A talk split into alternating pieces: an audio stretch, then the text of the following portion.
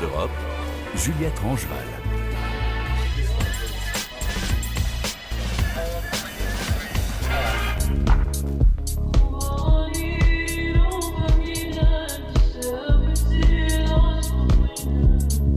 Bonjour, des rescapés du séisme, les réfugiés d'Istanbul, près d'un mois après le double tremblement de terre qui a frappé le sud-est de la Turquie, faisant plus de 50 000 morts, la catastrophe a dévasté une dizaine de régions, affectant près d'un Turc sur sept. Il y a ceux qui sont restés sur place, logés dans des tentes ou dans des conteneurs, mais 3 300 000 personnes ont quitté la zone du séisme pour s'abriter dans d'autres villes du pays, comme à Istanbul. C'est un reportage de Céline Pierre Magnani. Sur un canapé rose, Zeynep prend son mal en patience. Cette petite femme frêle de 63 ans attend que son pied guérisse. Elle était chez elle lorsque le double séisme a dévasté sa ville de Karaman-Marash le 6 février. Lors de la seconde secousse, peu après midi, une casserole d'eau bouillante s'est déversée sur sa jambe. Son mari Hussein a heureusement réussi à la porter dehors sans encombre. Aujourd'hui, le couple a trouvé refuge à Istanbul, chez leur fille Meral, dans un quartier modeste de la rive asiatique. Je me sens très mal. J'ai encore l'impression que la terre continue de trembler. Il suffit qu'une voiture passe et j'ai l'impression que c'est un tremblement de terre. Je laisse la télé allumée tout le temps, même la nuit. J'ai peur, j'arrive pas à rester seule à la maison, j'arrive à dormir que deux heures par jour. C'est pareil pour mon mari, on a peur tous les deux. On a encore l'impression qu'on est secoué tout le temps. C'est comme s'il n'y avait plus aucune sécurité. On vit avec cette peur au ventre. Zeynep et Hussein sont des déprèmes aidés, comme on dit en turc, des rescapés du séisme. Après cinq jours passés sous la neige, ils ont fini par être rapatriés à Istanbul par leur belle-fille, venue directement de France. Bien qu'ils soient désormais à l'abri, ils ne cessent de penser à leur maison qu'ils ont laissée derrière eux. Notre maison a été endommagée pendant les séismes. Des équipes se sont rendues sur place pour évaluer les dégâts. On nous a dit qu'elle avait quelques dommages. Un ingénieur du bâtiment est revenu par la suite. Il nous a dit que les réparations coûteraient 250 000 livres turcs. Nous n'avons pas assez d'argent pour l'instant de toute façon. Et puis ce n'est pas que cela, on a peur de rentrer dans la maison. Même si elle est solide, nous avons vécu un tel stress que l'on a peur d'y rentrer à nouveau. On finira bien par y retourner, mais quand et comment Je n'en sais rien. Le ministère de l'Intérieur a lancé une grande campagne de solidarité à travers le pays. Que ma maison soit ton foyer, s'intitule-t-elle. Mais les gens n'ont pas attendu les autorités pour se mobiliser. Nessi Piavouz est imam dans le quartier de Sultan Beyli, arrondissement défavorisé de la rive asiatique. Depuis les premiers jours, il a lancé un appel à solidarité sur les réseaux sociaux et a pris lui-même en charge une vingtaine de familles. Je me suis mobilisé pour trouver des logements disponibles ici à Sultan Beyli et dans les environs afin d'aider les familles rescapées du séisme. Je trouve des propriétaires qui sont d'accord pour prêter leur appartement ou pour les louer à des prix très bas. En fonction des appartements, je les mets en lien avec les familles dans le besoin. Ensuite, j'essaie d'amener tout ce qu'il faut pour les installer. Des draps, de la vaisselle, un réfrigérateur, des casseroles, des lits. On installe tout et on emmène la famille et puis on essaie d'assurer les besoins alimentaires de base. J'ai aussi trouvé un dépôt il y a quelque temps. D'ici quelques jours, j'inviterai ces familles à venir chercher des vêtements. La jeune Guenul, sa fille et ses beaux-parents ont bénéficié de l'aide de Nessi Piavouz, mais n'ont pour l'instant pas encore obtenu de soutien financier de la part des autorités. Bien qu'elle soit soulagée d'avoir quitté son village près d'Elbistan, Guenul est inquiète pour son enfant. Ma fille n'est pas bien du tout, elle ne mange pas et elle a mangé aujourd'hui pour la première fois depuis des jours. On l'a emmenée chez le médecin qui nous a conseillé de l'envoyer chez le psychologue. Elle a tout le temps l'impression que la maison bouge, elle dit que la maison tremble. Elle doit avoir un soutien psychologique, et nous aussi d'ailleurs. Les répliques continuent là-bas. Et puis, tout le monde parle du tremblement de terre qui va arriver à Istanbul. Alors, on est très tendu. Comme Zeynep, Hussein et Gönül, des millions de personnes sont encore dans l'incertitude. Les rescapés réfugiés à Istanbul n'y voient qu'une solution provisoire. Depuis le tremblement de terre du 6 février, la Turquie tente d'évaluer les dégâts, tandis qu'une nouvelle inquiétude refait surface. La mégapole d'Istanbul, 16 millions d'habitants, est située sur une faille sismique active. Et les sismologues assurent depuis plusieurs années qu'elle n'échappera pas au Big One. Soy mujer fuerte en un mundo de hombres. Si no miras a los ojos es porque algo esconde. Es difícil llevar el ritmo en esta fucking urbe. Contenido claro en una vida de costumbre. Encuentro raro que ya nada te perturbe. 8 mars, journée internationale des droits des femmes. Et en Europe, l'Espagne se distingue. Le pays est souvent considéré comme précurseur dans la défense des luttes féministes et LGBT. Et le pays a encore approuvé récemment des lois avant-gardistes sur le sujet. Élise Gazangel, vous êtes notre correspondante à Barcelone. Dans cette législation, il y a la création du congé menstruel. Oui, c'est une première en Europe. L'Espagne a adopté une loi créant ce congé qui permettra donc aux femmes euh, souffrant de règles douloureuses et de pathologies provoquant ces douleurs euh, d'obtenir un arrêt maladie spécifique après évidemment un examen médical. Alors cette mesure, elle vise surtout à corriger des inégalités économiques puisqu'ici en Espagne, les employés ne sont payés qu'à partir du quatrième jour de congé maladie. Or, on le sait, les douleurs menstruelles excèdent rarement cette durée. Désormais, donc, la malade sera payée dès son premier jour d'arrêt. Et deuxième spécificité, ce congé sera entièrement financé par l'État, par la sécurité sociale et non plus par l'entreprise. Une manière aussi d'éviter que cette mesure ne devienne un frein à l'embauche des femmes. Élise, cette mesure s'inscrit dans une loi plus générale sur la santé reproductive et sexuelle. Oui, dans cette même loi, on retrouve aussi une modification du droit droit à l'avortement dans le pays, avec notamment plus de garanties pour avorter sur tout le territoire, malgré la possibilité pour les médecins d'être objecteurs de conscience. La loi prévoit aussi de supprimer le délai de trois jours de réflexion obligatoire jusqu'alors, et elle corrige surtout une modification faite par la droite en 2015 qui imposait le consentement parental pour les jeunes femmes de 16 et 17 ans. Désormais, elles pourront donc de nouveau avorter sans autorisation de leurs tuteurs légaux. Et sur la question LGBT, une autre loi a été adoptée en Espagne, cette fois pour les droits des personnes transgenres. Oui, la loi trans espagnole a finalement été votée après près de deux ans de polémique qui a même ouvert une brèche entre les membres de la coalition gouvernementale de gauche. Cette loi est désormais une réalité en Espagne et elle prévoit l'autodétermination du genre par tranche d'âge. Alors entre 12 et 13 ans, il faut un accord judiciaire pour changer de genre. Euh, pour les 14-15 ans, c'est l'autorisation parentale. Et finalement, au-delà de 16 ans, chaque Espagnol pourra simplement demander le changement de genre au registre civil. Cette loi vise à cesser de considérer comme des pathologies les identités trans, puisqu'elle met fin à deux obligations, celle de prendre des hormones pendant deux ans minimum et celle d'apporter un rapport psychiatrique. Toutes ces lois ont été approuvées le même jour, le 16 février dernier.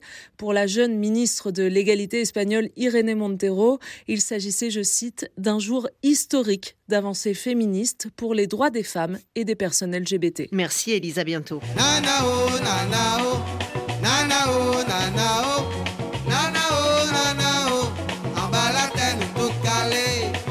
France, 26 femmes ont déjà été tuées par leur conjoint ou ex-conjoint depuis le début de l'année 2023. Pour lutter contre les violences faites aux femmes, la Première ministre Elisabeth Borne a annoncé la création de pôles spécialisés sur les violences conjugales dans les tribunaux et la diminution des délais de délivrance d'ordonnances de protection immédiate.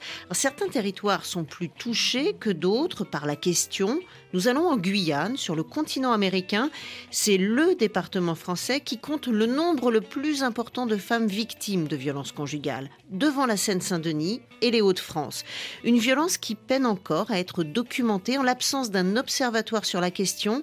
Face au manque de moyens, y compris judiciaires, les associations partent au plus urgent.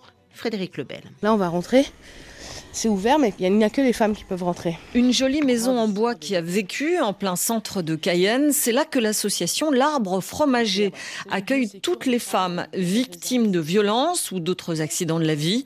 Amandine Marchand, la codirectrice, sait à quel point ce lieu, ouvert il y a 20 ans, est incontournable. On a une mobilisation importante des différents partenaires, hein, que ce soit le parquet, que ce soit les associations. On a vraiment une mobilisation et donc tout le monde se démène pour avoir les outils la DG Copop qui a aussi augmenté euh, le nombre d'hébergements d'urgence, en l'occurrence sur l'ensemble du territoire, et des partenaires financiers qui ont bien compris l'impact des violences sur la vie de manière très très large, notamment sur la question de la santé et de la santé mentale.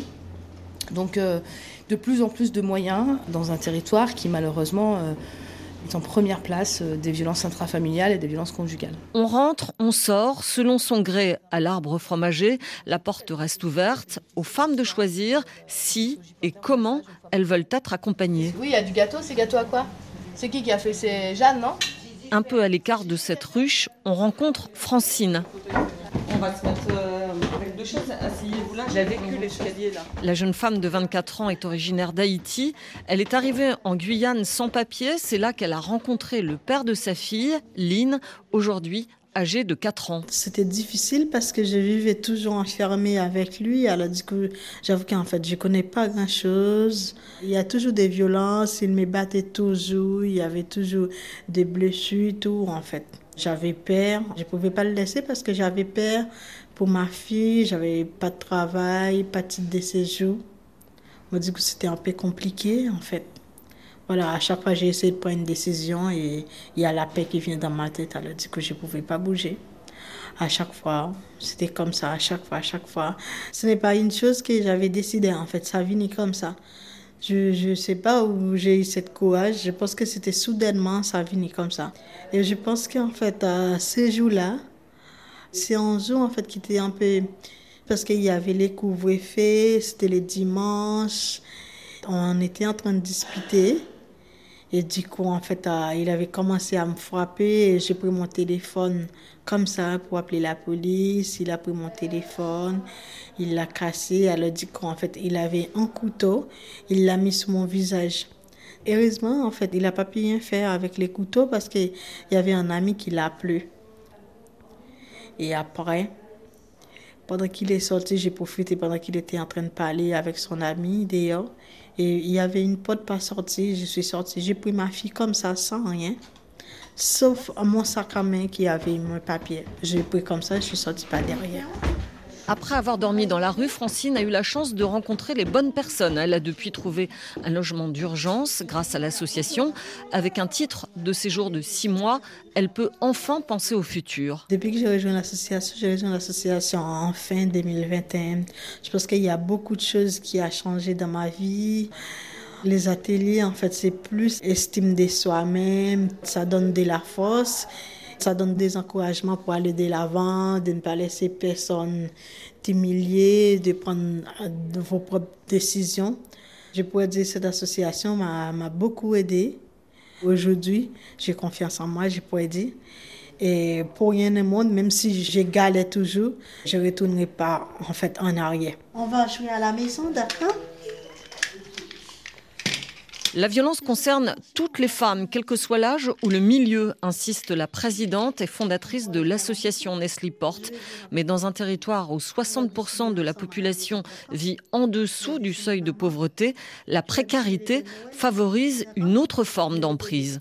Dans ces situations-là, on voit euh, pas mal de violences administratives et de violences économiques, dans le sens que monsieur va donner des fausses informations à madame en disant c'est moi qui va régler euh, ta situation sur le territoire, c'est moi qui va contrôler tes papiers le temps que euh, si tu me quittes, un juge va jamais te donner les gardes des enfants. Regarde, c'est moi le français, c'est pas toi tu ne travailles pas, voilà, qui est totalement les fausses informations. Selon le dernier recensement, un tiers de la population en Guyane est d'origine étrangère, principalement du Brésil, du Suriname et d'Haïti. À l'arbre fromager, on donne donc aussi des cours de français. Prends ton temps, écris doucement. Mon objectif, c'est de les faire arriver au niveau au moins B1. Là, elles vont pouvoir écrire un texte correctement, pouvoir s'exprimer, exprimer leurs idées, euh, argumenter, euh, vraiment là, niveau B1 et voire B2 pour certaines. Euh. Pour les associations, il faudrait plus de logements d'urgence pour les victimes de violences et surtout un meilleur maillage pour atteindre les villages intérieurs et les populations amérindiennes, elles aussi précaires. Reste à trouver la bonne méthode Amandine Marchand. il ne s'agit pas de mettre un coup de pied dans la fourmilière et de ne pas avoir euh, derrière euh, des process qui soient sécures pour les femmes. Les conceptions de famille, de couple ne sont pas les mêmes. Euh, c'est très difficile pour une femme d'être sortie d'un village, d'être mise à l'abri qu'un jour et d'y retourner. C'est très violent pour elle, c'est très violent pour la communauté. Et après, elle est toute seule là-bas, donc il faut euh, éviter de faire plus de mal que de bien. Parler avec le chef coutumier, négocier parfois une mise à l'abri, là encore, il faut créer des solutions sur mesure au cas par cas.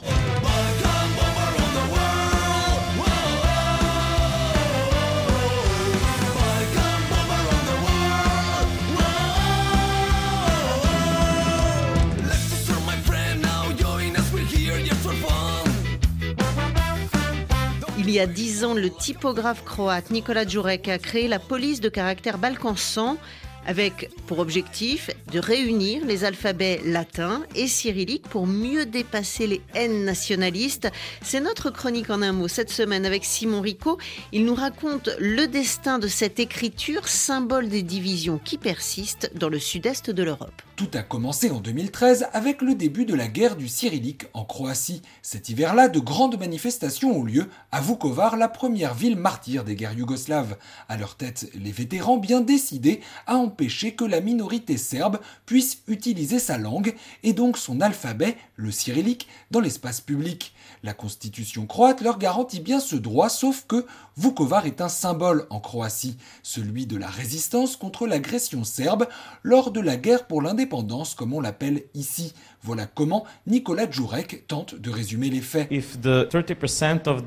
Quand une minorité, comme les Serbes en Croatie, représente plus de 30% de la population d'une ville, la loi lui garantit l'usage de sa langue dans les bâtiments officiels. Les autorités ont donc mis des panneaux en croate et en serbe qui disent la même chose, mais l'un en alphabet latin, l'autre en cyrillique.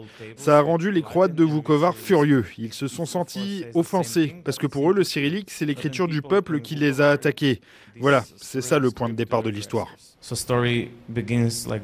Deux décennies après la guerre, les médias croates et les réseaux sociaux s'enflamment. On se repasse alors en boucle les images de Vukovar à l'automne 1991, rasées après trois mois de siège, et celles des manifestants détruisant chacune des plaques officielles en cyrillique que le gouvernement croate fait poser.